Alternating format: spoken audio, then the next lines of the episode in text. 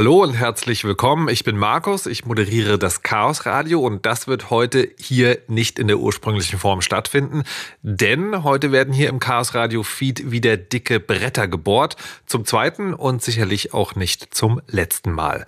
In Dicke Bretter soll erklärt werden, wie Gesetze und politische Initiativen zu digitalen Themen entstehen und wie Institutionen arbeiten, in denen Regeln, Urteile oder auch Regulierungen gemacht werden.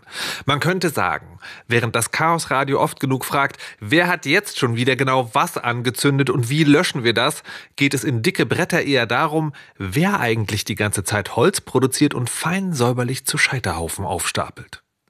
Dicke Bretter ist ein Podcast in Kooperation mit Netzpolitik.org von und mit Elisa Lindinger, Elina Eickstedt und Konstanze Kurz, der vom Chaos Radio Team produziert wurde. Aber genug von mir, ich verschwinde jetzt wieder und wünsche euch viel Spaß mit Dicke Bretter.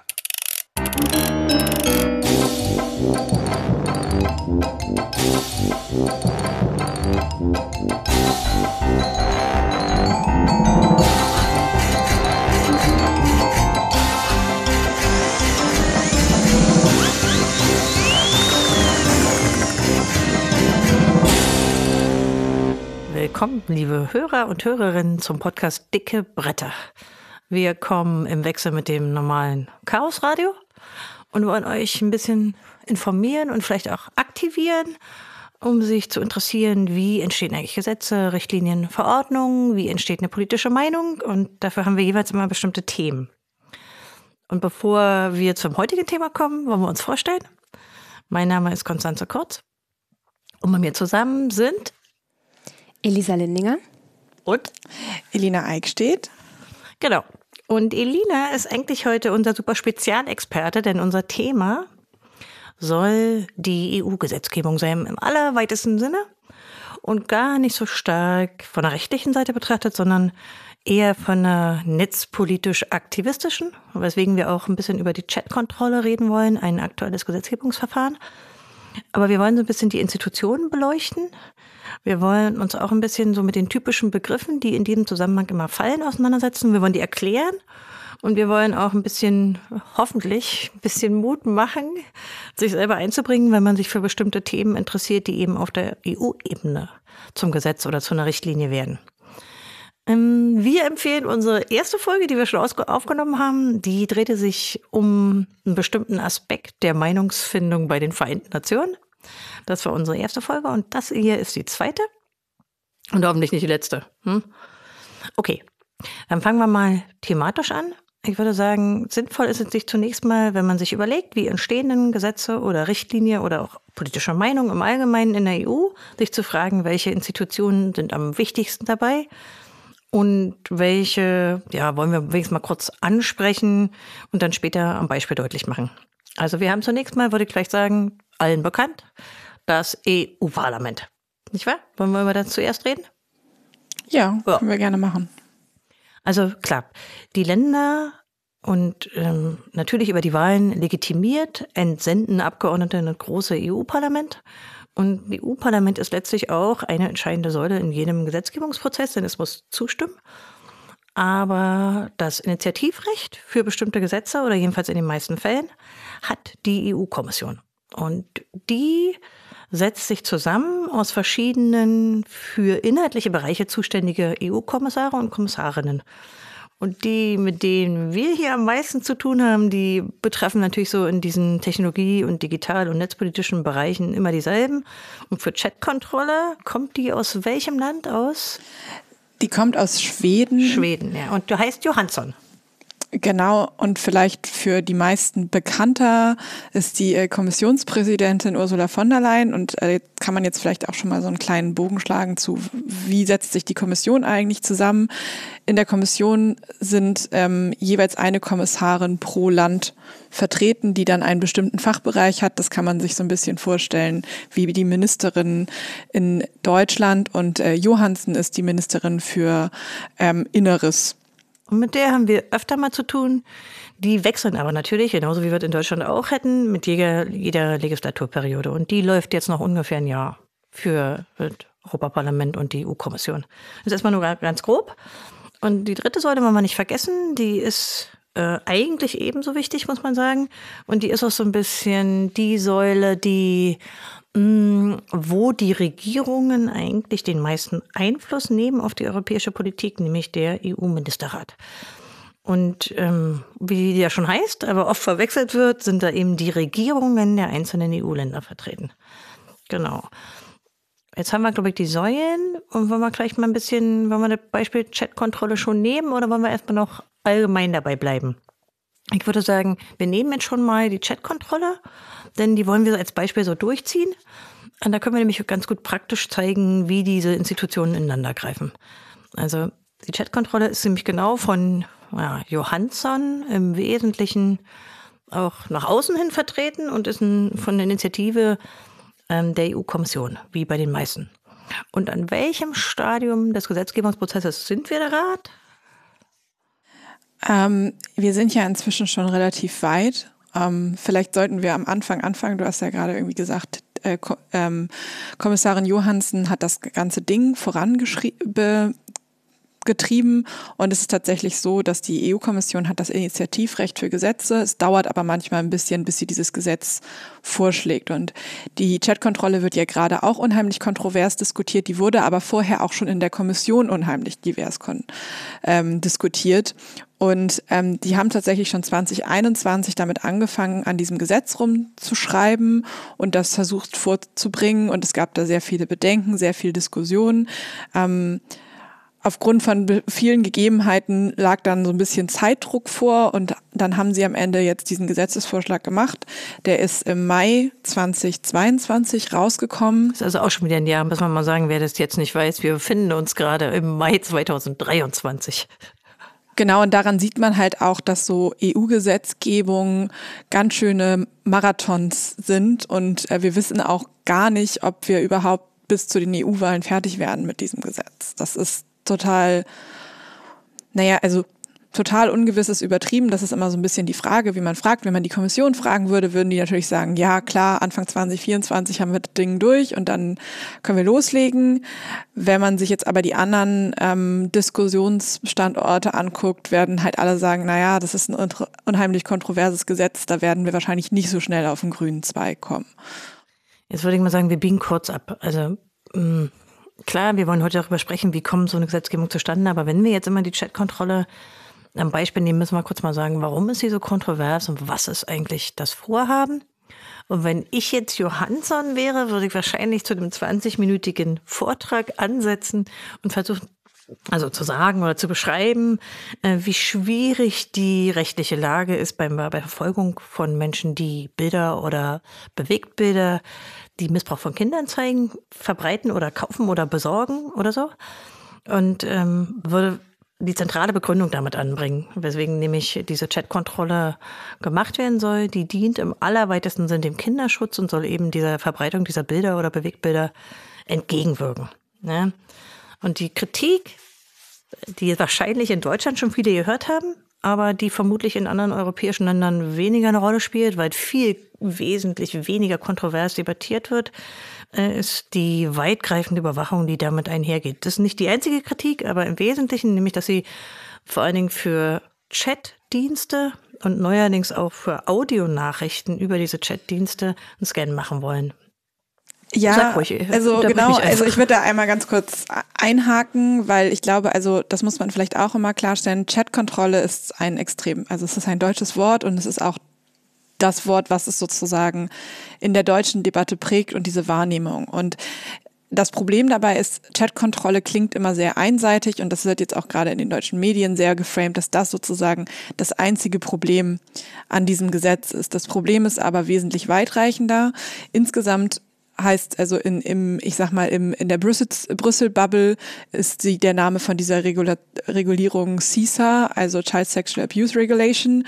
Und die ist auch so genannt, der Name ist unheimlich lang und heißt halt nicht, wir wollen Kommunikation scannen. Und das Ziel und die Probleme, die da identifiziert werden im Hinblick auf Probleme von Kindesmissbrauchs und Gewalt gegen Kinder und auch die Verbreitung von Kindesmissbrauchsdarstellung online, ist ja ein eine sehr wichtige und richtige Feststellung. Da sind wir uns auch alle sehr einig. Ähm, die Sachen, die jetzt für die Umsetzung angelegt werden, sind aber ziemlich schwierig zu bewerten und es ist halt nicht nur das Scannen äh, von Chats dabei, sondern es sind auch Sachen wieder auf dem Tisch, die wir schon aus vergangenen Debatten kennen, wie äh, Netzsperren, Uploadfilter ähm, und diverse anderen Themen, die wirklich schwierig sind. Und diese Diskussion über dieses Thema Audio ist super spannend. Ähm, die weil, ist neu, die ist halt nee, die zwei ist, Tage alt oder die so. Ist, das ist tatsächlich nicht neu. Das ist nur zu was geworden, was es eigentlich nicht ist. Ähm, also die schwedische Ratspräsidentschaft hat in ihrem Brief vom 2., also in ihrer Darstellung vom 12. Mai gesagt, ja, und jetzt sind ganz viele Mitgliedstaaten dafür, Audiokommunikation zu inkludieren. Die eigentliche Debatte war aber, dass es Mitgliedstaaten gab, die gesagt haben, Ihr Änderungsantrag an dieses Gesetz ist, Audiokommunikation explizit auszuschließen. Das ist eigentlich die Ursprungsdebatte. Daraus ist jetzt dieses Modell geworden, was so nicht ganz richtig ist und die Diskussion im Rat. Und jetzt kommen wir schon so an so einen ersten Intransparentpunkt. Also diese Diskussionen im Rat finden halt hinter verschlossenen Türen statt. Und da habe ich als Bürgerin relativ wenig Einsicht, außer gute Journalistinnen kommen an die sogenannten Drahtberichte. Das sind sozusagen die Briefe nach Hause, die die äh, Berichterstatterinnen an ihre Bundesregierung oder an ihre Regierung schicken, in denen sie halt berichten, wie diese Sitzungen abgelaufen sind. Und die heißen Drahtberichte ist noch so ein bisschen aus dieser alten Diplomatenzeit, wo man die noch über die Drahtnetzwerke geschickt hat. Aber ich will mal noch mal an der Stelle bleiben, denn wir haben einen Begriff jetzt genannt, den wir bisher nicht hatten, nämlich die Ratspräsidentschaft. Und spielt nämlich auch eine Rolle bei all diesen Gesetzen oder jedenfalls sehr häufig. Die wechselt nämlich und damit ändert sich manchmal auch der Schwerpunkt. Und ähm, das ist auch gerade wieder passiert. Und wir müssen das vielleicht mal reinbringen in diese Institutionen. Ja, genau. Also die Ratspräsidentschaft wechselt alle sechs Monate. Momentan hat die Ratspräsidentschaft Schweden und äh, die Schweden haben auch bei dem letzten, ich glaube, es war die Sitzung von den Innen- und den Justizministern, so eine Willenserklärung veröffentlicht, in der sie sehr deutlich gemacht hat, dass sie eigentlich für mehr Überwachung von allem stehen. Und Ilva Johansen, das haben wir, muss man vielleicht auch dazu sagen, ist auch eine schwedische Kommissarin. Also dementsprechend, mhm. oder sie ist die schwedische Kommissarin. Dementsprechend ist das auch nicht so verwunderlich, dass das irgendwie der Einfluss ist. Und was vielleicht auch an der Stelle noch ganz interessant ist, ähm, bei den Kommissarinnen, das sind, also anders als im Rat sitzen halt Permanent Representatives, also permanente Beamte. Repräsentation, das sind Beamten, die sind nicht politisch. Die Kommissarinnen sind aber politisch. Und es kann halt auch einfach sein, und das ist zum Beispiel bei Ilva Johansen jetzt der Fall für Schweden, dass ähm, die Kommissarin aus einer politischen Partei ist, die während der ähm, per Wahlperiode nicht mehr zu der Regierungspartei gehört, weil es zwischendurch Wahlen gab. Das heißt, es kann schon sein, dass da Kommissarinnen sitzen, die eine sehr andere politische Meinung haben als die, die die Regierung vertritt. Und äh, das ist bei uns eigentlich theoretisch auch der Fall mit Ursula von der Leyen. Mhm. So. Also wir haben ja keinen Kommissar in Deutschland, weil wir ja die Kommissionspräsidentin stellen. Aber das kommt natürlich auch mal vor, denn wie die meisten wissen, Ursula von der Leyen ist ja Christenunion, also konservativ, und die Regierung ist ja nun mal mittlerweile die Ampel. Okay, aber wir waren, wir waren noch eigentlich an dem Punkt zu sagen, das, äh, die inhaltliche Kritik an der Chatkontrolle. Wir haben jetzt so getan, als wenn das wäre eine Selbstverständlichkeit wäre, aber wir, wir, die wir hier sitzen, sind Gegner dieses Vorhabens, aber teilen natürlich das generelle Ziel. Aber ich finde halt, äh, zumindest mal zu umreißen, ist schon wichtig, um ja, auch so ein bisschen die äh, mittlerweile viele Monate anhaltende Kritik und auch so ein bisschen die Berichterstattung zu verstehen. Denn die ist halt tatsächlich, genau wie Elina sagte, immer so ein bisschen auf diesen einzelnen Aspekt der Chatkontrolle reduziert. Aber das Vorhaben ist halt eigentlich sehr viel komplexer. Ja. Ja, und ich glaube auch irgendwie, also Elisa und ich haben dazu ja auch schon mal einen Text geschrieben dazu, dass das halt irgendwie eine sehr, man sagt, textsoluzionistischer Ansatz ist, den wir da sehen. Ja, und, extrem sogar, ähm, ne? Dass es ja auch eher ein strukturelles Problem ist. Ähm, ja, lass uns das gleich mal erklären. Warum ist das, äh, warum ist das solutionistisch? Was, warum, was, was beschreibt der Begriff und warum ist das insbesondere bei diesem Fall hier so? Nee, wenn ihr nicht wollt, sag ich it. Also ich glaube, der Punkt dran ist, die suchen eine Lösung, die ihre Probleme erschlägt und diese Art Lösung gibt es schlicht nicht. Und schon gar nicht ohne enorme Nachteile für festgeschriebene Bürgerrechte, die in der EU-Charta stehen und die auch in der Menschenrechtskonvention stehen. Die suchen halt so eine magische, magische Techniklösung. Und sie hören auch immer sehr gerne denjenigen zu, die ihnen das versprechen. Aber ja, also ich glaube, es ist halt auch ein, ich glaube, es ist ein wirklicher Trend und ich finde den spannend und ich appelliere da immer gerne an Politikerinnen, da irgendwie ähm, mal noch mal fünf Minuten drüber nachzudenken. Also dieses Thema zu sagen, wir haben ein sehr, sehr vielschichtiges, sehr, sehr komplexes gesellschaftliches Problem, was auch die Frage von Kindesmissbrauch und Entstehung von, Entstehung von Kindesmissbrauchsdarstellung ist. Und gerade im Hinblick auf die vergangene Pandemie auch ein irgendwie ein logisches Ergebnis der Pandemie ist, dass Missbrauch im, Missbrauch im sozialen Nahfeld zugenommen hat, weil einfach bestimmte Institutionen und Wirkungen nicht greifen konnten. Mhm. Das, das ist ja ein sehr, sehr klare, eine sehr klare Geschichte. Und es ist natürlich auch verständlich, dass man sagt, oh, das ist total super, wir haben jetzt hier so eine Technologie und damit können wir alles erschlagen. Und ich glaube, es ist halt falsch auch einfach zu glauben, nur weil unsere Gesellschaft jetzt digitaler wird, dass wir die Probleme, die sich sozusagen in den digitalen Raum übersetzen, auch mit digitalen Mitteln lösen können vollständig. Hm, ja. ähm, Na, der Trend ist natürlich trotzdem der Trend, da. Der Trend ist, ist da und es gibt natürlich diverse Menschen, die dann sagen, ja, aber die Politikerinnen sehen ja auch, dass wir immer mehr technische Tools haben, die irgendwie auf magische Art und Weise Probleme lösen das stimmt, äh, ja, aber das stimmt halt einfach nicht. Also klar, wir machen irgendwie Fortschritte mit Technologie, das steht völlig außer Frage. Ähm, man muss aber auch sehen, dass das natürlich auch immer mit gewissen Nachteilen kommt.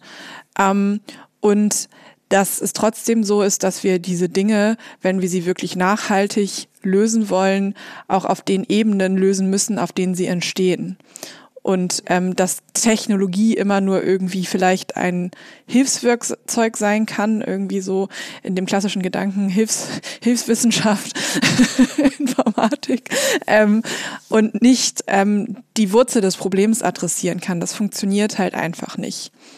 Jetzt sind wir ziemlich weit abgebogen eigentlich von dieser EU, aber äh, lohnt sich vielleicht insofern, dass die Chatkontrolle halt nicht die einzige Beispielgesetzgebung ist, wo diese Art Gedanken einfach Anwendung finden. Mir kommt es halt vor, dass mir kommt halt oft so vor, dass diese die Diskussionen halt auch vor zehn Jahren in, der, in derselben Art eigentlich geführt wurden. Ich finde es erstaunlich, wie das so Wiedergänger sind.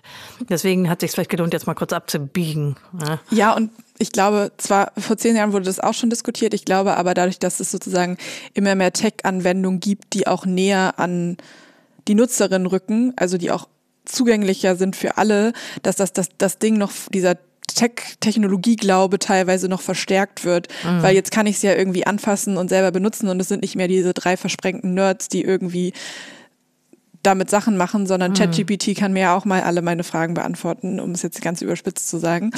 Ähm. Oh, okay. naja, also hm, wie gesagt, ihr und ich und viele weitere Kritiker haben darüber geschrieben. Ähm, das kann man sich durchlesen, die verschiedenen Aspekte der Kritik. Es gibt sehr viele, auch juristische Stellungnahmen mittlerweile, die die Grundrechtswidrigkeit dieses Vorhabens in den Fokus rücken.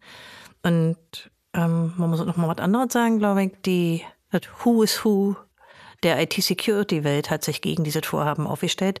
Nicht nur, weil Europa das plant, sondern auch, weil es parallele Ideen gibt, die etwa aus Großbritannien kommen, aber auch in den USA. Also es ist ja nicht so, dass wir irgendwie die einzigen versprengten Kritiker sind, sondern wir haben auf der Seite eigentlich alle Leute, die sich im Bereich der IT auskennen und die, die Nachteile dieser Idee, die da drin steckt, nicht nur die Chatkontrolle an sich, aber auch die anderen Maßnahmen, die in dem Paket drin sind, sehr negativ bewerten. Aus guten Gründen. Aber dann ist doch das Spannende auch nochmal zu fragen, wer sind denn diejenigen, die es propagieren? Du hast gerade gesagt, ne, da gibt es immer ja. die Akteurinnen, die irgendwie sagen, dass wir haben ja das, weiß ich was, die eierlegende Wollmesser gefunden. Wer, wer, wer argumentiert denn dafür, wenn alle dagegen sind? Also ich glaube, das eine ist, wir haben immer, das muss man vielleicht mal generell betrachten, bei der, bei den EU-Gesetzgebungen, wir haben oft eine Fraktion, die kommt aus dem Bereich der inneren Sicherheit, das sind Strafverfolgungsbehörden, das sind Geheimdienste, so diese Bereiche, aber es sind doch oft äh, Strukturkonservative, die immer wieder äh, diesen, ja, generell auch sehr totalitäre Überwachungsideen da durchdrücken wollen. Da sind aber auch oft, äh, ich nenne es jetzt mal Strafermittlungspraktiker dabei und Polizeigewerkschafter, die natürlich, der, der Fokus von deren Arbeit ist Verbrecher fangen und die sehen auch oft nur Verbrecher. Und dann, äh, ja, da verliert sich oft die Verhältnismäßigkeit der Mittel.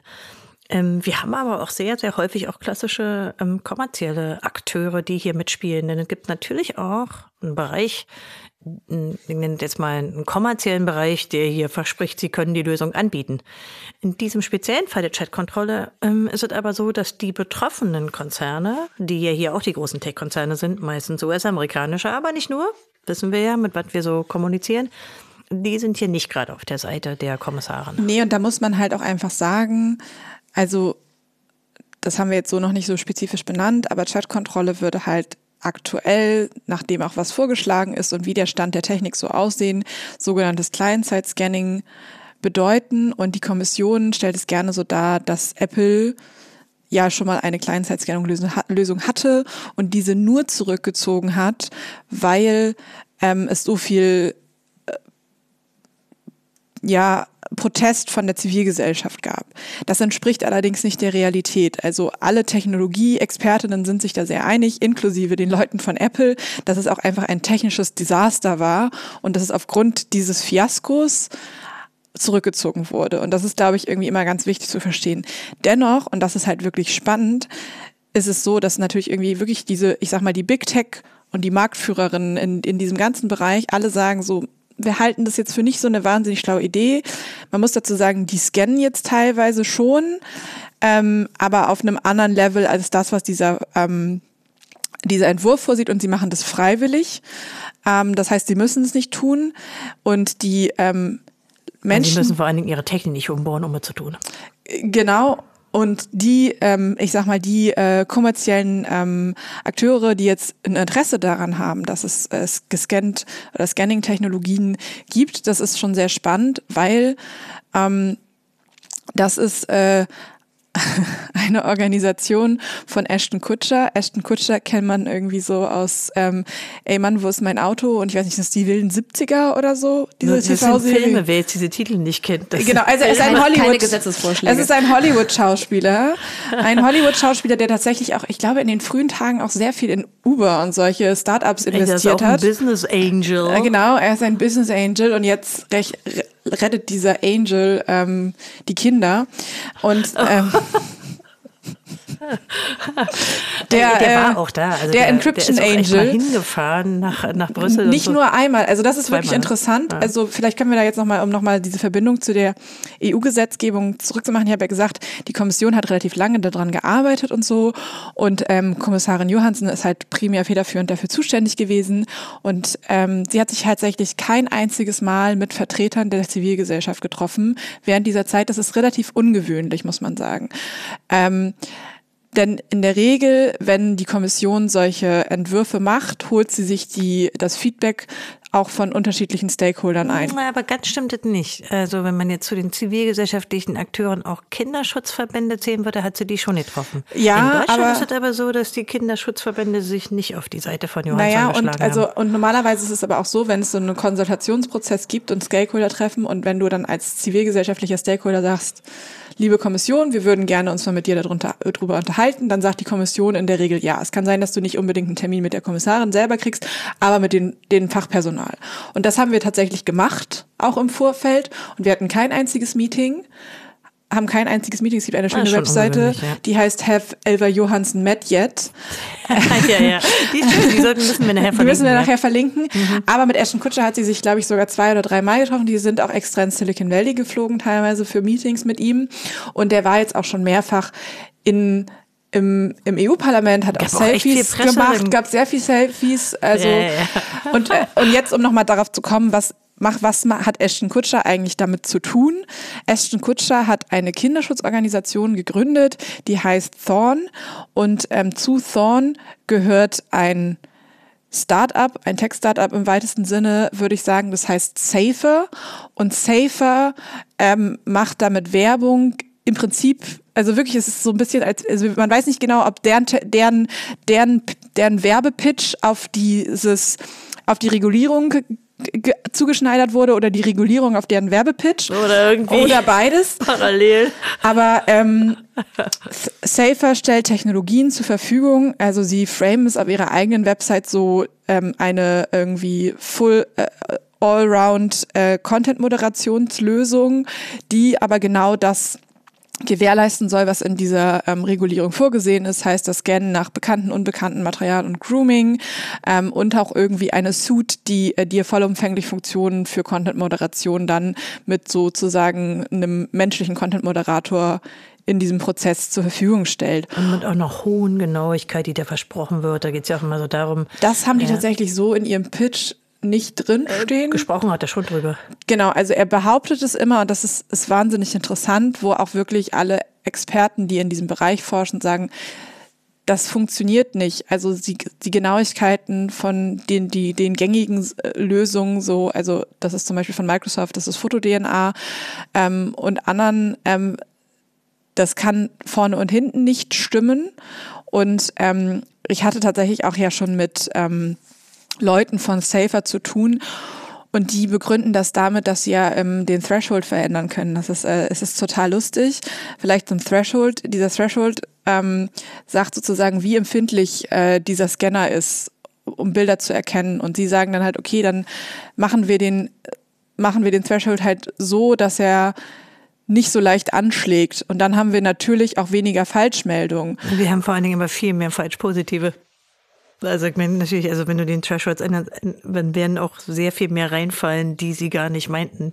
Nee, genau andersrum. Deren Idee ist ja zu sagen, sie machen, sie detekten insgesamt weniger, dann heißt das nämlich, dann schießen sie sich eigentlich in Knie, in das eigene Knie, weil ähm, sie sozusagen mehr durchgehen, die hätten eigentlich gescannt werden müssen. Genau, ja. das ist nämlich das, die Diskussion, die wir mit denen haben. Also das ist genau. Ja.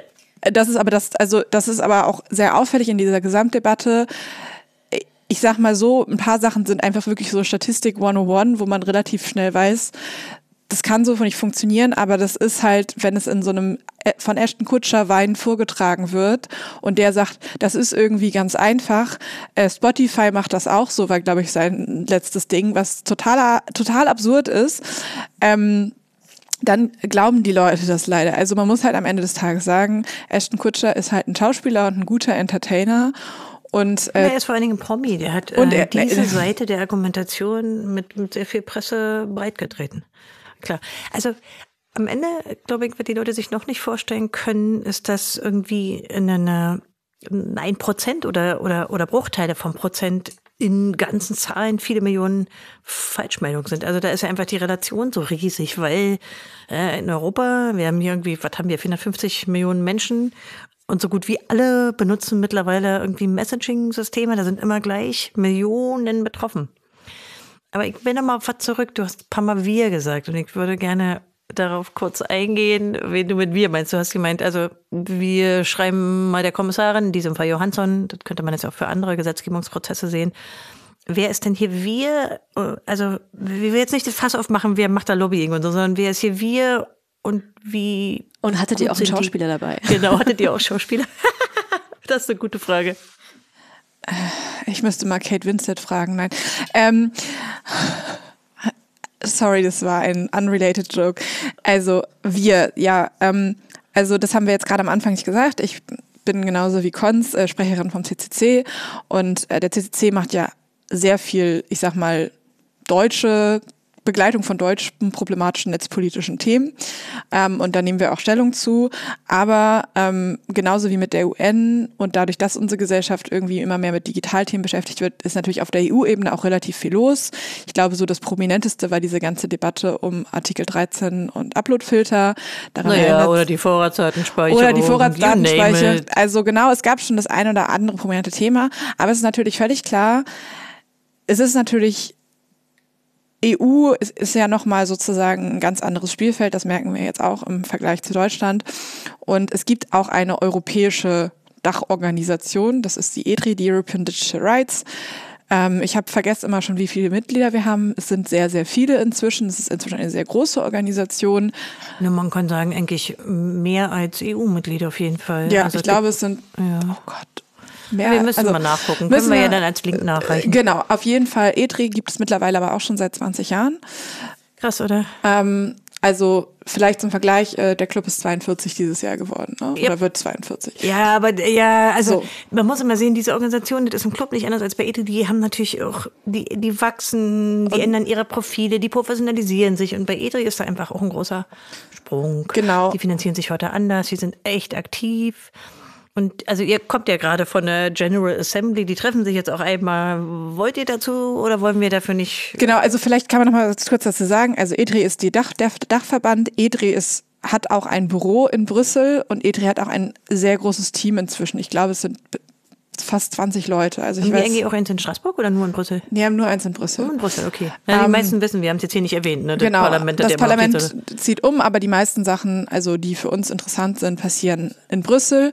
Und wir haben halt sozusagen, also ETRI ist schon inzwischen sehr professionalisiert. Sie haben ein wesentlich größeres Team, was sie da haben. Sie haben sowohl Leute, die Deutsch, zu Deutsch Politikberaterin äh, sind. Das sind hier inzwischen sechs oder sieben Personen. Sie haben auch ein Team, was sich um Kampagnen kümmert. Sie sind vor allen Dingen im Club vom Club unterschiedlich. Sie sind Hauptamtliche. Sie sind Hauptamtliche. Während der CCC komplett ehrenamtlich arbeitet, sind einfach Leute bezahlt, den ganzen Tag diese Arbeit zu machen. Und das ist halt, ja. Und, und das ist eine Mitgliederorganisation, ne? Ja. Also da ist nicht nur das, das zum einen natürlich dieses sehr, sehr schlagkräftige und vor Ort aktive Team von EDRI selber, aber die haben natürlich auch diese Herrscher an teilweise ehrenamtlichen, teilweise hauptamtlichen Organisationen, die in allen oder in EU-Mitgliedstaaten und weit darüber hinaus ähm, quasi nochmal ver äh, vernetzt sind und dort aktiv sind und die ja auch nochmal Energie und Wissen und so weiter mit reingeben können. Und das muss man halt auch ETRI sehr zugute halten. Sie koordinieren das halt auch und sie schauen halt auch, und das ist jetzt zum Beispiel für uns als Club total der große Vorteil, sie gucken, okay, ihr seid eine ehrenamtliche Organisation. Der Club hat aber relativ viel Schlagkraft natürlich. Wenn wir irgendwo auftauchen und eine Stellungnahme abnehmen, dann fällt das schon ins Gewicht, auch auf EU-Ebene. Und ähm, jetzt im konkreten Fall ähm, bei der Chatkontrolle ist es in dem, in dem, ich sag mal, in dem Policy-Bereich äh, die äh, meine Kollegin von EDRI, ähm, Ella Jakubowska, die sich da ganz, die dir sozusagen verantwortlich ist für dieses File, mit der ich halt aber auch alles koordiniere. Das heißt, Ella hat sozusagen den großen Überblick über alles, was passiert. Die ist vor Brü in Brüssel vor Ort und ähm, organisiert eine Menge und hat einfach ganz, ganz viel Hintergrundwissen. Und dadurch kann ich halt auch sehr gezielt in diesem ganzen Bereich agieren. Und ich glaube, das ist halt wirklich so der große Gewinn, den wir durch ETRI haben. Wir haben Leute, die sich auch irgendwie so ein Stück weit als Dienstleister für uns verstehen, um vor Ort eine Situation zu schaffen, dass wir auch als Ehrenamtliche da sehr aktiv partizipieren können und auch alle Informationen haben, um uns sinnvoll einzubringen in den Prozess. Wir haben vielleicht noch was, also was man immer nicht vergessen darf. Wenn man da ein Büro hat, dann kennt man einfach die Menschen. So wie das hier in Berlin im Bundestag ist, ja, dass man einfach die Akteure auch persönlich kennt. So ist es in Brüssel letztlich ja auch ein gewisser Kosmos. Und wenn man da viel unterwegs ist, dann kennt man die Leute. Und zwar nicht nur die Abgeordneten oder die Berichterstatter oder so, sondern auch die Mitarbeiter. Man kennt ähm, die Journalisten, die sich damit auskennen. Das ist so ein bisschen dieses Netzwerken wo man einfach auch Informationen bekommt. Und selbst die, was von die Drahtberichte erwähnt oder so, selbst die, die eigentlich nicht für die Öffentlichkeit sein wollen, geraten, zumindest in Teilen, dann auch in dieses Netzwerk der, der, ich nenne es jetzt mal Aktivisten, Lobbyisten. Das ist ja eigentlich keine klassische Lobbyarbeit, aber, also weil sie eben aktivistisch motiviert ist, aber letztlich ist es ja doch eine Form von Lobbyismus. Und ich glaube, das sollte man nicht vergessen, dass das einen großen Unterschied macht, dass da jemand sitzt physisch. Du bist auch oft hingeflogen, du bist natürlich, also äh, hingefahren, ich möchte ich bitte betonen. also Elina und, und äh, Elisa sind beide natürlich schon öfter mal in Brüssel gewesen. Ich war selber auch öfter mal in Brüssel, aber es wird andere dort einfach so Day-to-Day-Work zu machen. Das andere ist äh, wichtiger, scheint mir manchmal auch noch diese, die übersetzen manchmal Sachen, also die aktivistischen Texte. Das ist manchmal mit einer gewissen Latenz und so, das ist nicht immer am selben Tag, aber ich glaube, da versucht man diese, diese, diese mangelnde europäische gesamtgesellschaftliche Debatte irgendwie auszugleichen, dass man zumindest sie zusammenholt. Denn viele von den Organisationen in EDRI sind halt in ihrem Land sehr klein. Sie sind jetzt nicht alle super schlagkräftig und werden gehört, sondern teilweise noch im Aufbau oder haben auch manchmal einfach echt wenig Leute. Insofern ist diese Scharnierfunktion, glaube ich, echt wichtig. Ja, und ich glaube, das darf man, ich glaube, das vergessen Leute oder vergisst man in Deutschland häufig. Die Debatten in Deutschland werden einfach grundsätzlich anders geführt als in anderen Ist das so, EU-Ländern. Elina? ja, doch, ich denke das auch. Also ich, ich, ich sag mal sollte das so, mal betonen, das also das sieht man jetzt, also ich glaube, bei der Chatkontrolle sieht man das jetzt gerade sehr gut. Die deutsche Debatte ist in Anführungsstrichen relativ klar. Und Sie ist vor allen Dingen nicht nur akademisch. Wenn ich mir das angucke, für den englischsprachigen Raum sind das halt viele Wissenschaftler oder die mit den Wissenschaftlern verbundenen IT-Sicherheitsforscher. Und bei uns ist es eigentlich durchaus in den Zeitungen, nicht in allen, aber es ist eine zum Teil öffentliche Debatte, die auch, sieht man auch immer so an den Zahlen, wenn es Petitionen und so gibt. Da sind immer viele Deutsche genau, unterwegs. also äh, das ist, also einerseits ist das total gut für uns in Deutschland, andererseits ist es total schlecht für Europa manchmal, ähm, weil äh, äh, der Hang also an deutschen Datenschutzmenschen überwiegt halt und die haben auch einfach eine sehr, ähm, ich sag mal, privilegierte Sicht auf die Dinge, weil die halt denken, ja, das ist ja total trivial, dass das ein Problem ist und es ist auch total trivial, dass das die Gesamtgesellschaft als Problem wahrnimmt. Aber wenn wir jetzt zum Beispiel in die Niederlande gucken oder ähm, auch manchmal nach Österreich, in, in diesem Fall ist es ein bisschen anders in Österreich, ähm, dann ist es, ist es schon anders. Andererseits muss man halt sagen, du hast von eben Scharnierfunktion von EDRI gesagt, macht das, also manchmal ist es einfach gut, dass du trotzdem eine Organisation aus einem Land hast, was, wo die Debatte vielleicht nicht so klar ist, wo du aber sehr gezielt an EU-Parlamentsabgeordnete herantreten kannst mit der Organisation. Weil manchmal ist es halt auch einfach dieses, okay, da sind Leute aus meinem Land, die sich fundiert und schlau Gedanken dazu machen und die mir die Argumente liefern kann. Das ist manchmal auch enorm hilfreich. Und manchmal ist es dann halt auch einfach so, dass klar ist, wir werden jetzt in diesem Land nicht irgendwie das Mobilisationspotenzial haben, wie wir es in Deutschland haben. Aber wir haben eine sehr kleine Gruppe an Personen mit Expertentum. Experten, Ja. die wir noch an die, an die Abgeordneten bringen können. Einfach weil sie zum Beispiel, ne, also so dieses United in Diversity, wir haben dieses Sprachproblem häufig in Europa, die die Sprache der Abgeordneten sprechen. Und das ist tatsächlich, man denkt immer, das ist total natürlich, dass wir in Brüssel alle Englisch sprechen miteinander. Das ist aber nicht der Fall. Also das ist, das wirkt schon nochmal anders, wenn ich da jemanden hinschicken kann, keine Ahnung, der zum Beispiel Griechisch sprechen kann und mit einem griechischen Abgeordneten auf Griechisch über das Problem sprechen kann. Und in der Regel nehmen die Abgeordneten sich ja auch die Zeit. Ja, haben wir da eigentlich mal ordentliche Schweden bei EDRI? Wer ist denn die schwedische? Die, das, die nicht. Schweden sind sehr aktiv. Die haben ja eine Ah. eigene Kampagne auch in Schweden ähm, mit dem Mulvat äh, VPN. Und denen ist tatsächlich was Oh, die gelungen. haben ja, die haben ja richtig. die ja, haben, die haben, Flughafenbild, die haben ne? den ganzen Flughafen in Ja. Stockholm ähm, mit Plakaten gepflastert und das haben sie zu der Zeit gemacht, als es den Wechsel zur Ratspräsidentschaft gab. Das heißt, da sind gerade eh relativ viele EU-Politiker in Stockholm am Airport angekommen und das war ein em- enormer Coup, das war extrem cool und es war, also die Debatte ist tatsächlich auch gekippt. Ja, wir fanden das jetzt cool. Ob die das so cool fand, weiß ich nicht. Nein, nein, aber in Schweden ist ja das Interessante, wir hatten in Schweden ja gerade Wahlen und ähm, Ylva Johansson ist ähm, Teil der Sozialdemokraten in Schweden, aber es sind ja jetzt sozusagen die Konservativen in Schweden an die Macht gekommen.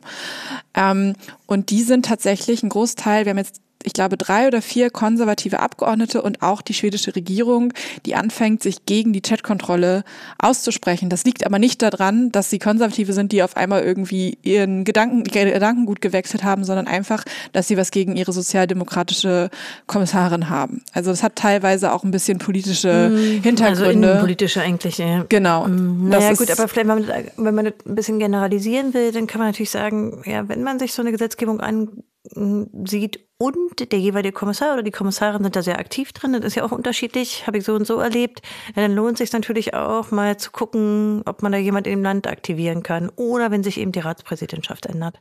Aber jetzt müssen wir, glaube ich, noch zu, einem, zu einer anderen Ebene kommen. Ich habe die schon mal fallen lassen, aber die auch eine große Rolle spielt.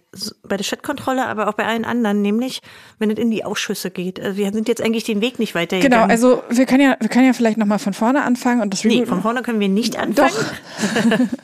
Ich mache jetzt mal kurz. Pause. Auf je, also es ist halt so, die Stadtkontrolle wurde im Mai, am 11. Mai 2022 vorgestellt. Mit dem Vorlauf, den du schon erwähnt hast, den wir jetzt aber nicht weiter Den besprechen. werden wir jetzt, nee, nee, ich wollte jetzt da weitermachen. Und weil du hast jetzt die ganze Zeit Ausschüsse gesagt und keiner weiß, was Ausschüsse sind. Und Berichterstatter. und Berichterstatter und alles Mögliche und was sind eigentlich Schatten. Ähm, also was passiert eigentlich, wenn so ein EU-Gesetz vorgestellt wird? Also dieses Gesetz wird vorgestellt und dann geht es, wir haben ja sozusagen unsere drei Entitäten, die Kommission ist dann erstmal so ein bisschen raus, die haben ihr, die haben ihr, ihr Ding, ihren Anteil geleistet, die haben das abgegeben und dann geht es an den Rat und ähm, an das Parlament. Und äh, eins muss man noch erwähnen, es geht noch an eine dritte, also an viele Entitäten, nämlich die haben mittlerweile die Pflicht, die nationalen Parlamente zeitgleich zu informieren. Das heißt, der Bundestag erfährt das auch. Wie da aufgenommen wird, ist eine andere Frage, aber die Information, dass diese Sitze stattgefunden hat, geht auch sofort an die nationalen Parlamente. Das ist eine Form der sozusagen ja parlamentarischen Beteiligung. Genau, und da ist vielleicht dann auch nochmal zu sagen, äh, wichtig zu sagen, und das ist in, in dem Bereich der Chatkontrolle auch vielleicht interessant, es gibt Länder in der EU, wo Abstimmungen in den Parlamenten bindend für die Regierung und ihr Verhalten im Rat sein können. Je nach Bereich, Politbereich, muss man sagen. Genau. So, genau. Also in Österreich ist es zum Beispiel so, dass das Parlament eine Abstimmung machen kann, haben sie auch gemacht zur mhm. Chatkontrolle. Als einziges europäisches Land. Uh. Das haben die Deutschen immer noch nicht hingekriegt, ja. Nee. Und bei den Deutschen ist es auch nicht bindend, das ist nochmal ein bisschen anders, aber die Österreicher haben das tatsächlich geschafft, ähm, eine Abstimmung zu machen im Parlament gegen die Chatkontrolle mit einer Weisung, an die sich sozusagen diese permanenten Repräsentantinnen im Rat halten müssen. Genau. So. Aber wir waren Aber ja noch bei der, bei der wir Ebene. Waren noch ich bei der so Ebene. eingeschoben. Genau. Mhm. so. Also, Gesetz wird vorgestellt, es geht an den Rat und im Rat gibt es tatsächlich auch Facharbeitsgruppen.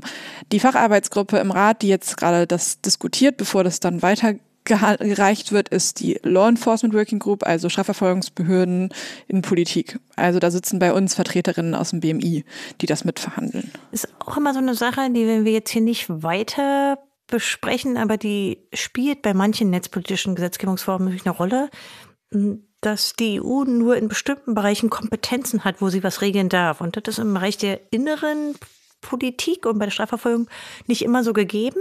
Und da müssen sie manchmal Grenzen beachten. Sie dürfen also nicht zu weit in manche Bereiche reinregieren, die von den Verträgen, die die EU-Staaten miteinander geschlossen haben, nicht gedeckt sind. Aber im Teilbereich, wie man hier sieht, können sie regeln. Ist aber auch durchaus teilweise in den juristischen Gutachten besprochen worden, dass die ihre Kompetenzen manchmal etwas ausweiten. Mehr als sie vielleicht dürften. Genau, und das kann man vielleicht auch noch sagen, dass die, die juristische Grundlage für die Chatkontrolle sind, ist tatsächlich der interne Markt. Also es ist Artikel, Binnenmarkt, sagt man immer. Binnenmarkt, genau. Es ist äh, Artikel 100 14 des Treaty of Functioning of the EU. Das ist, okay, also die Artikel kenne ich jetzt ja. also das Treaty of the Functioning of the EU ist sozusagen Teil des Lissabonner Vertrags tatsächlich. Aber das, oh, jetzt sehen wir ähm, mal, Elina steckt da echt tief drin. ich bin ein Nerd, ich nehme das sehr ernst. ja, okay. Aber das, also das vielleicht äh, an der Stelle, es ist tatsächlich diese Regulierung, und das passt zu dieser strukturellen Kritik nochmal, bezieht sich nur auf Binnenmarktdinge. Das heißt, wenn man jetzt fordern würde, wir möchten mehr Ressourcen für Kinderschutz, dann könnten sie das mit dieser Regulierung nicht abdecken, weil das kein Problem des Binnenmarktes ist. Das ich ist weiß nicht, ob das jetzt so verständlich ist. Das muss man vielleicht nochmal genauer erklären.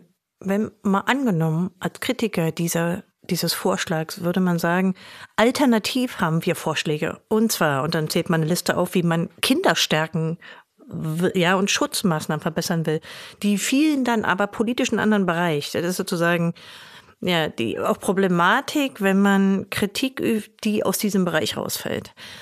Die aber dennoch, finde ich, die wird dennoch viel geäußert, gerade auch von den Kinderschutzverbänden. Ja, weil sie natürlich national wirkt. Ne? Also, weil, wir haben es ja gerade schon gehört, viel Aktivismus muss auch national stattfinden, weil am Ende da ja auch nochmal Einflussmöglichkeiten bestehen, die vielleicht jetzt noch gar nicht so richtig greifen oder in Österreich schon ganz gut funktioniert haben. Aber da ist natürlich das Argument dann total valide und deswegen ist da, glaube ich, auch eine Koordination total gut. Genau. Aber das sozusagen ist der Ratteil und dann kommen wir jetzt zu Konstanzes Ausschüssen. ich habe also, mit diesen Ausschüssen auch selten ist, zu tun, nur ist, manchmal. Ich weiß gar nicht, du kannst die Parallelen immer besser ziehen zu deutschen äh, Gesetzgebungsprozessen als ich, aber es ist halt so, wenn das an das Parlament geht, dann ist es nicht so, dass es so direkt im Parlament diskutiert wird, sondern das Parlament hat auch seine eigenen Fachausschüsse und es wird in der Regel ist es immer so, es gibt immer einen federführenden Ausschuss, der sozusagen seine, ähm, der einen Bericht abgibt. Das heißt äh, Report in dem ganzen EU-Sprech und das klingt immer total fancy. Am Anfang habe ich auch gedacht, so, oh, cool. Und dann, also ich dachte, da da denkt man äh, erstmal, wenn es ein Report ist, dann denkt man immer so ein bisschen an Prosa und so Erklärung und so. Es ist aber eigentlich viel langweiliger und viel schlimmer. Ähm, es ist nämlich einfach nur eine Liste von Änderungsanträgen an das Gesetz, wie es aussieht. Also man muss sich jetzt praktisch vorstellen, viele, viele Seiten, die auch nicht unbedingt kohärent sind, weil aus verschiedenen Ecken Vorschläge kommen. Es steht auch immer dran, wer die gemacht hat. Aber es ist nicht unbedingt ein gut lesbarer Bericht, sondern es ist eher so eine Stückelung an Änderungsvorschlägen du hast, jetzt, du hast jetzt halt schon gesagt von vielen Ecken. Das ja. ist ja dann schon das Endprodukt. Ähm, man muss sozusagen von vorne anfangen. Also, wir haben das Gesetz, das Gesetz wurde vorgestellt und dann wird es an Ausschüsse weitergegeben. Und es gibt genau eine, ein verantwortliches, einen verantwortlichen ähm, Ausschuss. Bei der Chatkontrolle ist es das Liebe, der Liebeausschuss, das ist der ähm, bürgerliche Freiheiten. Bürgerliche Freiheiten und äh, Inneres tatsächlich. Mit denen haben wir wirklich am meisten zu tun, also auch über die Personen, die da drin sitzen, hinweg, weil sich das natürlich über die Jahre nicht ändert, dass die immer wieder für unsere Themen zuständig sind. Und die sind übrigens auch meistens ziemlich die coolen. Also wenn man jetzt mal auf das Parlament im Allgemeinen guckt, also wer setzt sich in einen Ausschuss für bürgerliche Freiheiten, da hat man oft eine Menge an Menschen, die durchaus ähm, ein ähnliches Mindset hat und meistens so ein bisschen, ja, zumindest auch ein großes Interesse für den Themenbereich. Genau, also das war sozusagen unser erster Ausgangspunkt. Das Liebe-Komitee hat das bekommen und dann ist was passiert, was tatsächlich auch relativ häufig bei EU-Gesetzen passiert. Dass, es gibt natürlich noch mehr Ge Committees, äh, mehr Ausschüsse. Eigentlich zwei sind ne? Also meistens, ich habe selten nee, erlebt, also, dass es fünf sind oder so. Nee, also es gibt ja immer sozusagen das, was sozusagen verantwortlich ist und dann gibt es ja die, die sozusagen noch ein, eine Meinung dazu haben mhm. können. Ja. Und dann sind es mehrere. Es ist ähm, das ist eine sehr interessante Gemengelage aktuell tatsächlich, weil das Problem ist, wenn es sozusagen ein Committee, also ein Ausschuss gibt, der die Verantwortung bekommt und ein anderer Ausschuss das anfechtet ähm, hat auch wieder was mit dem Treaty of Functioning of the EU zu tun, warum die das können, ähm, dann kommt es meistens zu einer Verzögerung im Gesetzesprozess. Und das kann auch manchmal eine sehr lange Verzögerung sein. Das war beim ähm, AI-Act tatsächlich so. Und deswegen sind sie aktuell auch manchmal ein bisschen vorsichtiger damit, solche Sachen anzufechten, wenn mhm. sie nicht wollen, dass es an dieser Stelle zu einer Verzögerung kommt. Es ist aber nichtsdestotrotz ähm, bei der Chatkontrolle passiert. Und das ist auch irgendwie logisch, wenn ich habe vorhin gesagt, das ist ein Gesetz, was auf der juristischen Basis für den Binnenmarkt aufgesetzt ist, da kann man schon relativ schnell zu dem Ergebnis kommen, das ist ein bisschen seltsam, dass der Binnenmarktausschuss nicht irgendeine Verantwortung, Verantwortlichkeit darin hat. Gibt es noch einen dritten oder sind es? Äh, es sind genau, es sind die beiden und es ist eine, es ist so, dass der, ähm, dass das, der Liebeausschuss immer noch federführend ist und der ähm, Binnenmarkt am Ausschuss sozusagen ein, ähm, Verantwortung für einen Teil der Artikel hat, mhm. nicht aller. Das ist auch sehr spannend zu wissen. Es gab tatsächlich große Aufregung, als der, ähm, der, das, jetzt kommen wir zu dem Ding, es ist nämlich so, es gibt einen Berichterstatter und der schreibt einen ähm, Draft-Bericht ähm, sozusagen mit dem Draft ist wie so eine Art Entwurf. Entwur genau. genau, ein Entwurf für den Bericht und legt ihm erstmal seinem, seinem Ausschuss vor. Und als der IMCO-Ausschussbericht also IMCO ist der Binnenmarktausschuss, rauskam, gab es große Aufregung darum, warum der Innenausschuss nicht Netzsperren gestrichen hat. Und das ist deswegen der Fall gewesen, weil das nicht in der Verantwortlichkeit vom Binnenmarktausschuss liegt. Das heißt, die konnten gar nichts daran machen die haben keine Verantwortlichkeit für, für Netzsperren in diesem Gesetz. Und deswegen war das nicht in diesem Bericht drin. Das ist auch immer sehr, sehr wichtig zu verstehen, dass sie nicht für alle Artikel in diesem Gesetz zuständig sind und deswegen auch nur einen bestimmten Handlungsspielraum haben, wo sie Einfluss nehmen können, wenn es nicht die Hauptverantwortlichkeit des Ausschusses ist. Wir haben jetzt gerade schon Berichterstatter gesagt, deswegen müssen wir erklären, was Berichterstatter sind. Also, für jedes Gesetz gibt es einen oder für jedes Gesetz, für jeden Ausschuss gibt es einen verantwortlichen Berichterstatter. Ähm, bei dem bei der Chatkontrolle ist es ähm, äh, Javier Sasalejos für den ähm, Liebe-Ausschuss, der ist von der EPP, ähm, also konservativ, und ähm, Alexander Saliba für den Binnenmarktausschuss. Das sind sozusagen die Hauptberichterstatter, die sozusagen den Bericht schreiben. Und du hast dann gerade vorhin schon gesagt, dann gibt es irgendwie Amendment von allen möglichen Leuten und das ist total doof zu lesen. Ähm, das stimmt. Also es Amendment sind die Änderungsanträge die zur Änderung. Genau. genau. Ähm, das kommt dadurch zustande, dass der Berichterstatter diesen Entwurfsbericht vorlegt, seinem Ausschuss und es gibt aber für alle, für jede Fraktion noch einen sogenannten Schattenberichterstatter, der sozusagen für die Fraktion in diesem Ausschuss sitzt und sich mit diesem mit dieser Regulierung beschäftigt. Und wenn wenn man jetzt nochmal von oben drauf guckt, dann ist es natürlich Teil der klassischen Arbeitsteilung in so einem Parlament, ja, dass man also bestimmte Leute, die sich dann eben auch tiefer mit Themen befassen, quasi den Hut aufsetzt. Also und so, so drückt sich das aus. Bei uns wären, glaube ich, ähm, die Obleute, heißen die im, in den Bundestagsausschüssen die sozusagen immer die Fraktionen vertreten. So würde Heißen man die, die Schattenberichterstatter. auch Berichterstatter? Das, das kommt darauf an, ob es einen Ausschuss dazu Ja, gibt. Dann sind es auch Leute und da gibt es aber ja Themen, äh, die einfach keinen Ausschuss haben oder quasi so nicht abgebildet sind und die heißen dann Berichterstatter. Das sind ewig lange Excel-Listen pro Fraktion, wo wir nachgucken können, wer das jeweils ist. Und das ist ja total interessant, wenn du sagst, es gibt ewig lange Excel-Listen pro Fraktion, wo man das nachgucken kann. Im EU-Parlament ist das nicht ganz so einfach. In der Regel weiß man, also es gibt halt so ein, ähm, System, wo du halt nachgucken kannst, was die Schattenberichterstatter für den Hauptausschuss sind, aber rauszufinden, was die Schattenberichterstatter für die Ausschüsse, die auch irgendwie eine geteilte Verantwortlichkeit haben, ist ziemlich schwer. Da muss man das ist wirklich Detektivarbeit. Da muss man die Leute im Parlament, die Leute in den Fraktionen raus gut kennen, um rauszufinden, wer die Schattenberichterstatterinnen sind, mit denen man sprechen will. Ähm, und was halt prozessual passiert ist, der Berichterstatter liegt den Bericht vor. Das war irgendwie am 16, irgendwann um den 16. April ist das passiert im, im Liebe-Ausschuss. Und dann haben die, ich glaube, vier Wochen sind es ziemlich genau, in der Regel Zeit, die äh, Schattenberichterstatter, um Änderungsanträge zu stellen. Das war jetzt bis letzten Mittwoch im Liebeausschuss, dass sie die ganzen Änderungsanträge stellen konnten. Und da sind wir jetzt sozusagen. Das heißt, jetzt muss der Berichterstatter, schaut sich sozusagen alle, oder die Mitarbeitenden von dem Berichterstatter müssen sich alle Änderungsanträge ran Das angucken. sind wirklich viele. Es sind wirklich echt viele, immer- also es Ah, sind ja. halt, also bei der Chatkontrolle sind es, ich glaube, der Bericht von, von, von dem Berichterstatter hatte 137 Seiten. Ähm, und das ist auch relativ, also wenn man das, wenn man das so sieht, das ist äh, sehr spannend zu sehen. Das ist halt tabellarisch. Du hast immer auf der einen Seite sozusagen den Originaltext und auf der anderen Seite Die die Änderung, Änderungen. Und das kann aber auch sein, dass die neue Sachen hinzufügen, Sachen streichen, irgendein Wor- Wording ändern und so manchmal weiter sind und so fort. nur, manchmal sind man seitenlang immer nur drei Wörter oder so. Genau. Oder, oder eine kurze Hinzufügung oder so. Also es ist auch nicht sortiert nach, ich würde man nennen, nach inhaltlichen großen Änderungen, sondern man muss die selber finden. Genau, also es ist einfach, also es ist einfach der Gesamttext des Gesetzes, das ist die Reihenfolge.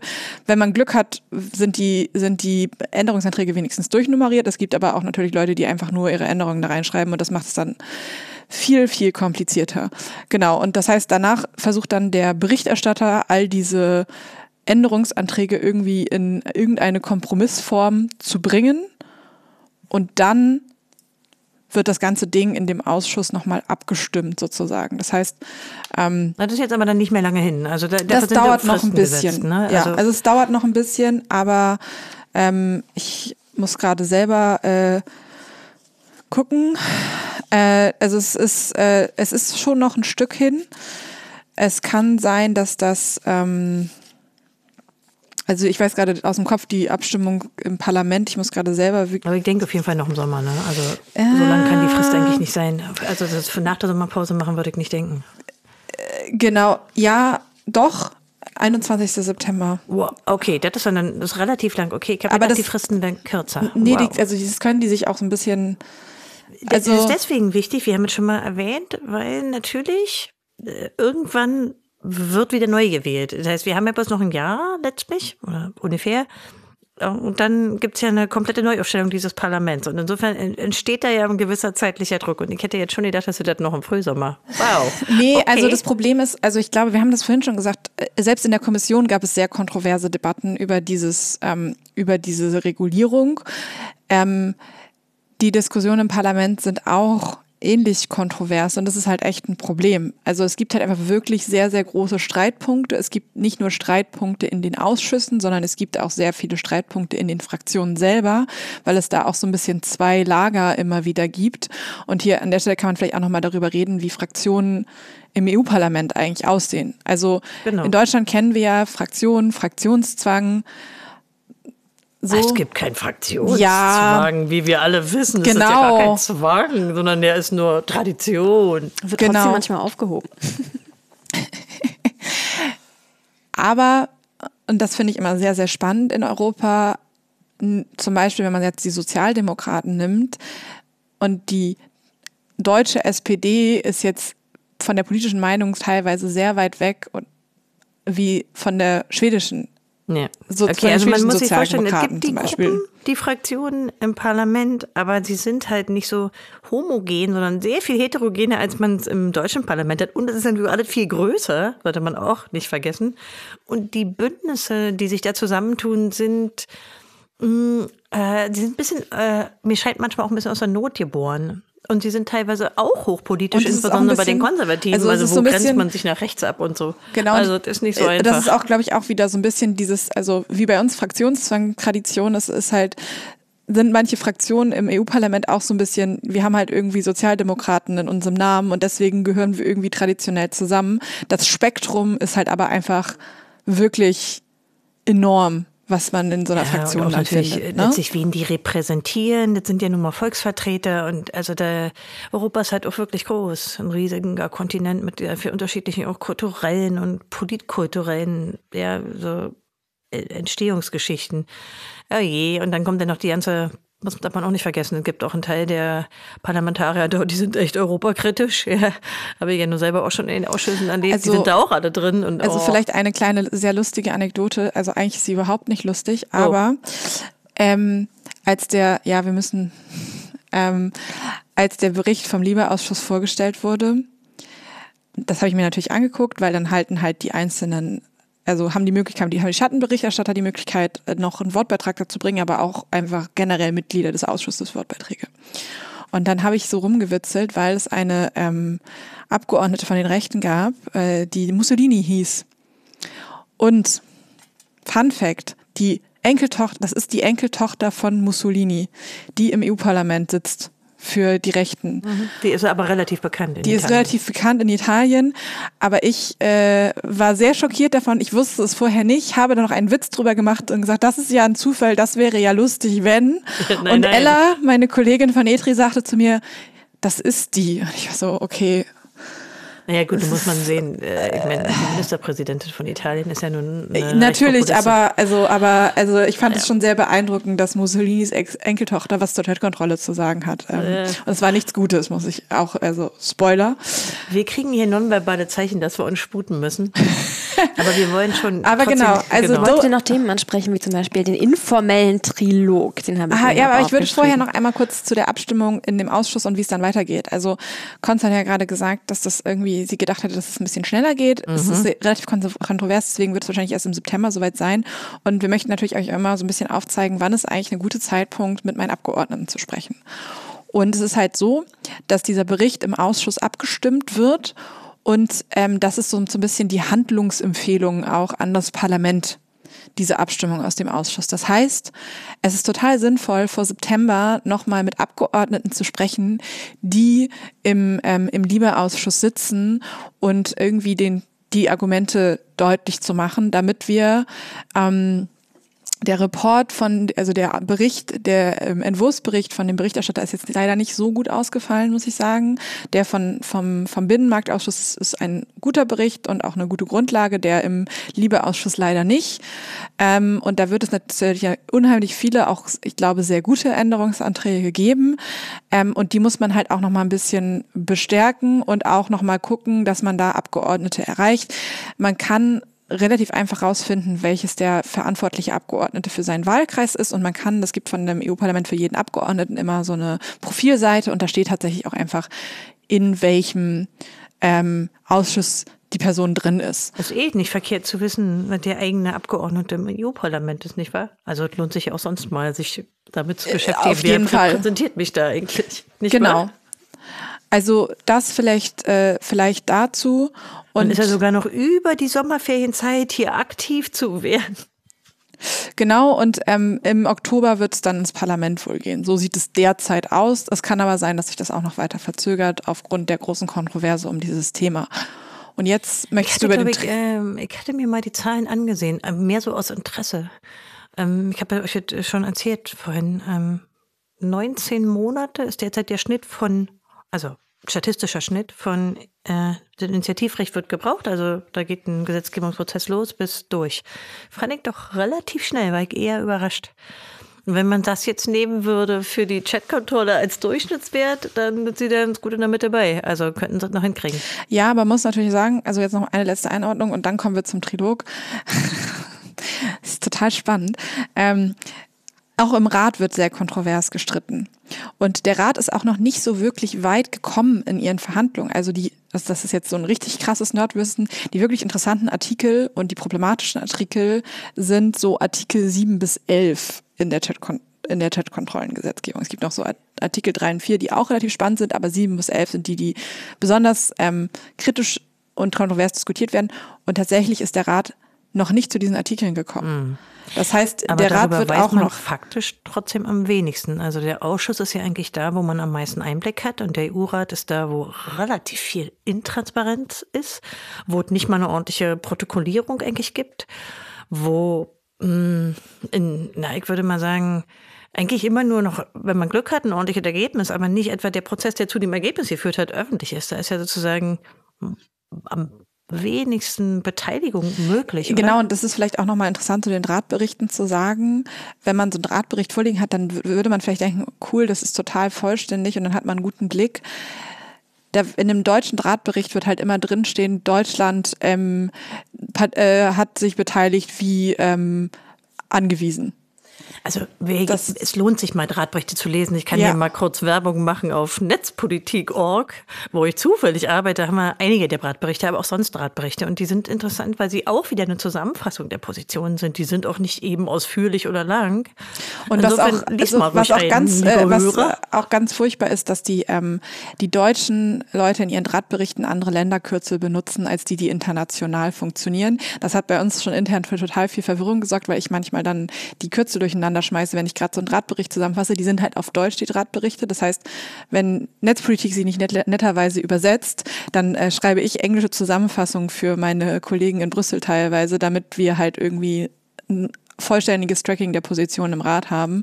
Und das kann zu sehr großer Verwirrung führen. Und wir versuchen dann halt auch immer noch an Drahtberichte von anderen Ländern zu kommen, um rauszufinden, wie Deutschland sich denn jetzt wirklich verhalten hat, weil das ist für uns ja dann meistens das Interessante und das steht halt in den deutschen Drahtberichten einfach nicht drin. Also jedes Land hat ja im Prinzip so einen Drahtbericht. Wobei, also ich meine, ich weiß zumindest von einigen der anderen Ländern, dass die unterschiedlich lang ausfallen und so. Aber gut. Also gut. Aber das ist noch eine Ebene, die wäre ja eine klassische Kritik wert. Das hat der Bereich, der opak ist, auch wenn man daran ja mitwirken will, aber eben ein entscheidender Bereich, denn da findet eben auch in großem Maße politische Meinungsbildung statt. Und das ist vielleicht auch noch, was ich ja vorhin gesagt habe, es ist schwer, Schattenberichterstatter für Ausschüsse rauszubekommen, die nicht die federführenden Ausschüsse sind. Es ist auch sehr schwer herauszufinden, wer die ähm, Wer die sind. Permanenten, die permanenten Repräsentanten, die im Rat daran arbeiten sind. Das ist wirklich, also das ist, das ist so Sherlock Holmes Level 120, das rauszubekommen und dann, wenn man den Namen rausbekommen hat, rauszufinden, wie man an irgendwelche Kontaktdaten von denen kommt. Also das die sind ist, ja auch keine Abgeordneten oder Mitarbeiter von Abgeordneten, sondern Beamte. Das sind halt einfach Beamten und da muss man echt Glück haben und irgendwie Netzwerkeffekte nutzen. Ähm, die sind dann aber manchmal tatsächlich doch auch bereit zu reden. Am Ende des Tages wird man sie aber nicht umstimmen können. Das muss man halt auch immer sagen, weil die sind halt weisungsgebunden die an das, was die, die Regierung. Regierung sagen. So. Und jetzt kommen wir ähm, ich denke, wir lassen den Trilog weg, weil wir sind, also ich glaube, wir schaffen nicht mehr. Wir müssen eigentlich über den Trilog reden, weil der Trilog immer eine Rolle spielt. Aber bei der Chatkontrolle, die wir jetzt als Beispiel haben, da sind wir noch gar nicht. Da sind wir noch ja nicht so. Und dann würden wir doch einfach sagen, wir vertragen uns ähm, denn der Trilog ist auch in anderen ähm, EU-Gesetzgebungsprozessen interessant, auch weil er sich verändert hat. Dann gibt diesen formellen Trilog und den informellen Trilog, aber ich würde auch mal sagen, wir lassen ihn weg und fordern stattdessen unsere Hörer und Hörerinnen auf, gute Darstellung des formellen und informellen Trilogs, die nicht in der Wikipedia stehen, meine Lieben, an uns zu senden und uns zu sagen, ob wir das noch machen wollen in den Kommentaren bei chaosradio.de. Wie wäre das? Wäre das eine schlaue Idee? Absolut. Auf jeden Fall. Und also ich äh, vielleicht auch noch äh, vielleicht eine, noch eine weitere Sache. Ich habe ja vorhin gesagt, dass ähm, in Österreich das Parlament eine bindende Entscheidung treffen kann Ja, zu doch Verhandlungen im auch, Rat. oder? Ja. Und ähm, das Spannende ist, jetzt komme ich wieder mit Lieblingsartikeln, ähm, nach Artikel 23 des Grundgesetzes kann das deutsche, der Deutsche Bundestag auch zwar eine nicht bindende, aber eine Weisung zu Verhalten oder zu, wie sagt man, Abstimmungsverhalten Er kann im Rat, positionieren und politisch Positionierung positionieren. Ja. im Rat ähm, machen. Und das ist bisher noch nicht geschehen. Und das ist bei der aktuellen Positionierung der Bundesregierung, das kann man vielleicht auch noch mal kurz beleuchten. Die Bundesregierung hat sich positioniert, teilweise ganz gut im Hinblick auf den Schutz von verschlüsselter Kommunikation. Und teilweise sehr deutlich. Und Wollen wir- teilweise- Wollen wir mal die Minister nennen, die hier zu nennen sind. Das ist einmal Wissing und einmal Buschmann. Mhm. Also Buschmann als Justizminister von der FDP und Wissing als Digitalminister, wie Sie jetzt auch mal sagen. äh, auch von der FDP. Die haben sich schon sehr deutlich geäußert. Die haben sich sehr deutlich Was denn mit geäußert. unserer Innenministerin von der SPD? Ja, Hat die auch was gesagt? Also es ist ja auch total spannend, dass die Sachverständige in der Anhörung, die Sachverständige der SPD in der Anhörung ähm, im Bundes, äh, im, Digitalausschuss sehr stark ähm, äh, nee, kaum, jetzt mach keinen Insider, sag, wer das war. also ich wurde von der ähm, SPD in den Digitalausschuss geladen als Expertin zu dem Thema Chatkontrolle und ich habe da auch sehr deutlich unsere Position und meine Einschätzung dazu vorgetragen und ähm, ich glaube, das ist auch ein, ein offener Konflikt in der SPD oder mit dem BMI. meine, well, die Innenministerin hat in vielen digitalpolitischen Fragen offene Konflikte in der SPD. Die ist die zerrissenste der Parteien von den Ja, dreien, muss man schon definitiv. deutlich sagen. Aber, Aber- sie ist auch offenbar sehr wirkmächtig. um nochmal darauf zurückzukommen, es ist halt total egal, was unsere Innenministeri- Innenministerin macht. Das Parlament könnte trotzdem diese Artikel Das 23 ist Abstimmung. Ja. ähm, mal anstoßen, um einfach den Druck ein bisschen zu erhöhen, weil die Positionierung der Bundesregierung, die wir haben, ist ein Teil, auf den sie sich einigen konnten, ist sehr gut. Der andere Teil ist halt agree to disagree. Also das ist so, wie eine Positionierung wird irgendwie noch stattfinden ähm, und deswegen verhalten wir uns dazu irgendwie Würde man, also würde man nicht wieder generalisieren können, zu sagen, eigentlich sollte sich das deutsche Parlament und andere europäische Parlamente häufiger direkt positionieren zu Gesetzgebungsvorhaben? Ne?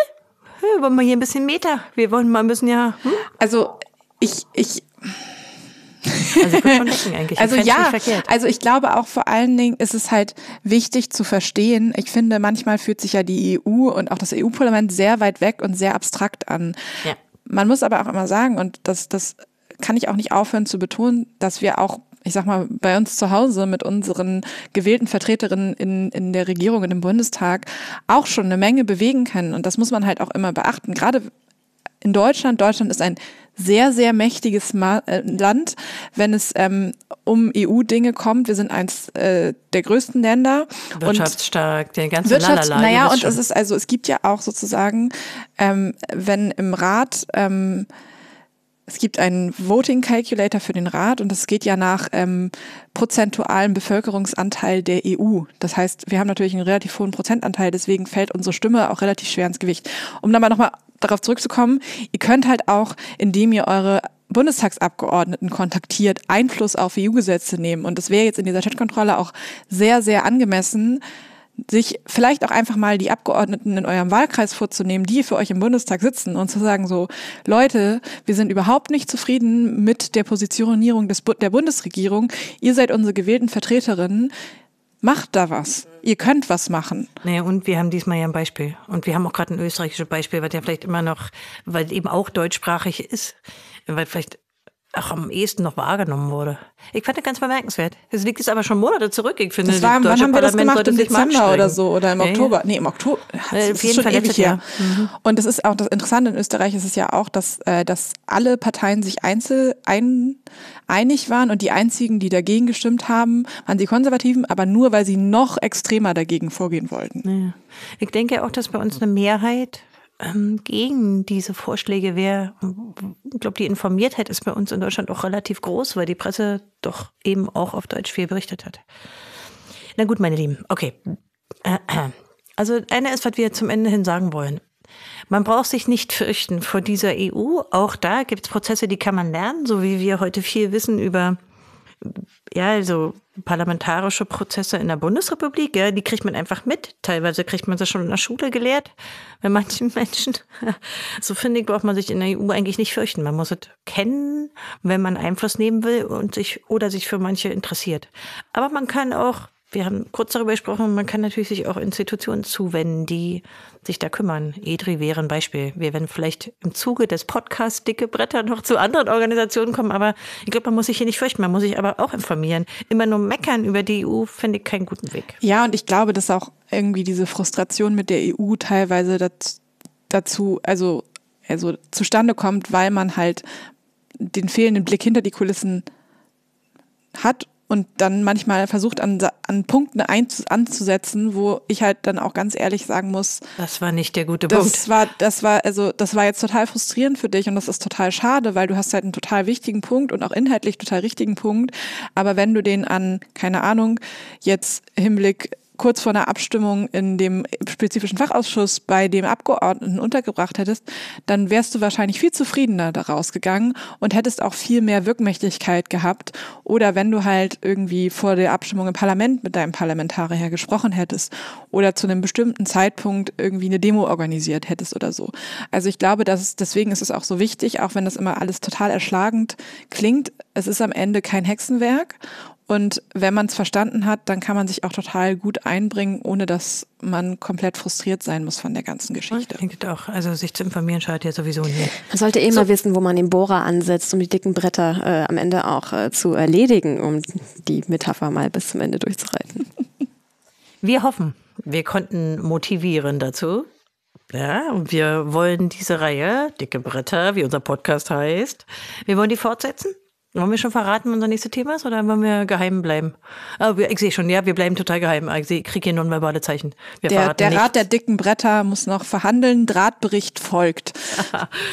ähm, okay, in der nächsten sozusagen Reihenfolge ist wieder ein reguläres Chaosradio dran, dann im Juli. Äh, wissen wir aber auch noch nicht, was inhaltlich passiert, also können wir noch nicht teasern. Aber wir bedanken uns jedenfalls jetzt schon, wenn ihr Kommentare ins Blog packt und hoffen, dass wir euch gut informiert haben. Und dann bedanken wir uns nochmal bei Erdgeist und natürlich bei der Crew vom Chaos Radio, bei Erdgeist für, der Musik, für die Musik und bei der Crew vom Chaos Radio, die ja die Produktion übernimmt und auch nochmal bei Markus Richter, an der wird die Einleitung sprechen. Vielen Dank. Tschüss. Tschüss. Zum nächsten Mal. Tschüss. Thank you.